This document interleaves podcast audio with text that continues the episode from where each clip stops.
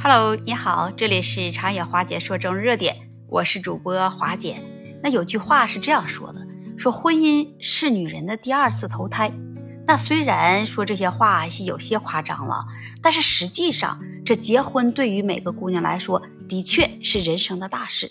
那如果是你嫁给一个对的人，也就是我们所说的嫁给了爱情，他能在后半生给予你温暖，为你避风挡雨；嫁给一个错的人，你就会发现，在以后的风雨，那都是他带来的。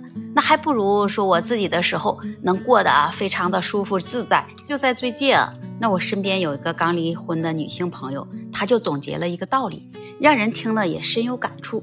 首先是在结婚前就觉得这要车要房的女人很物质，这结婚以后才知道这些是生活的必须条件。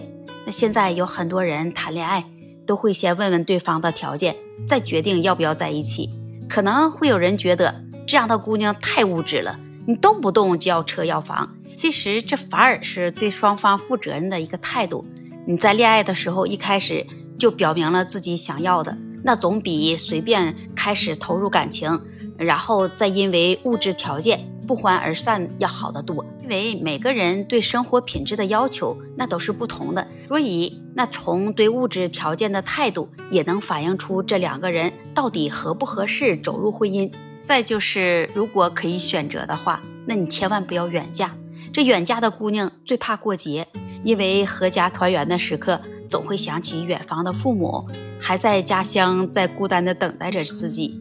那其实远嫁的姑娘不止怕着过节，还最怕和丈夫吵架，在半夜吵起来，当甩手走出家门的那一刻，那才发现自己根本就无处可去。当你走在陌生的城市街道上，你就会深深的能感受到来自婚姻的冰冷和心酸。就像那些不远嫁的姑娘，那和丈夫吵架受委屈了，可以随时回娘家来哭一场，在父母贴心的照顾下，慢慢的来疗伤。而远嫁的呢，那她如果跟丈夫吵架了，她都不敢跟自己的父母说。如果父母知道了，还会为你担心着急，那怎么办？只能自己是偷偷的忍着，悄悄的抹眼泪。在这里，我会想告诉所有嫁了人的姑娘们，无论你嫁到了哪里，你的父母永远是这个世界上最爱你的人。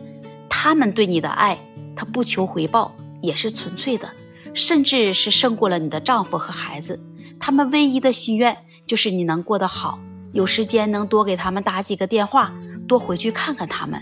要明白，这婚后想安稳的过日子，如果你是和婆婆住在一起，那有时候两代人他不同观念，就会造成很大的矛盾。你平时和老人说话的时候，你一定要有分寸感，也要知道，一个懂你悲欢、知你冷热的男人，比有个性和魅力的男人要重要的多。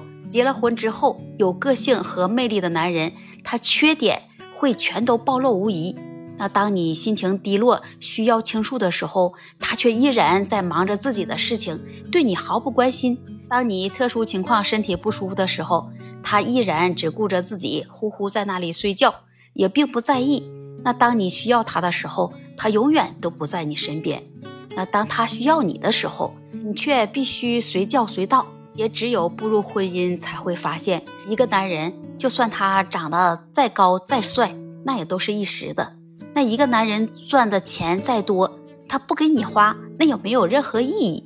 你一个男人看起来对你还不错，但他如果是中央空调，那也万万要不得。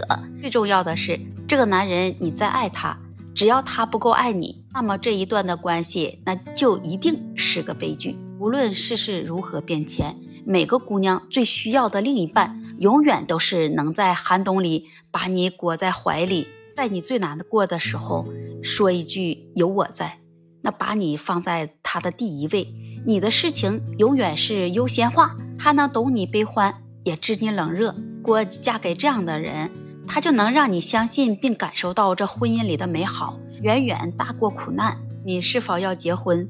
要活出怎样的人生，甚至是否要离婚，这选择权永远掌握在你自己的手里。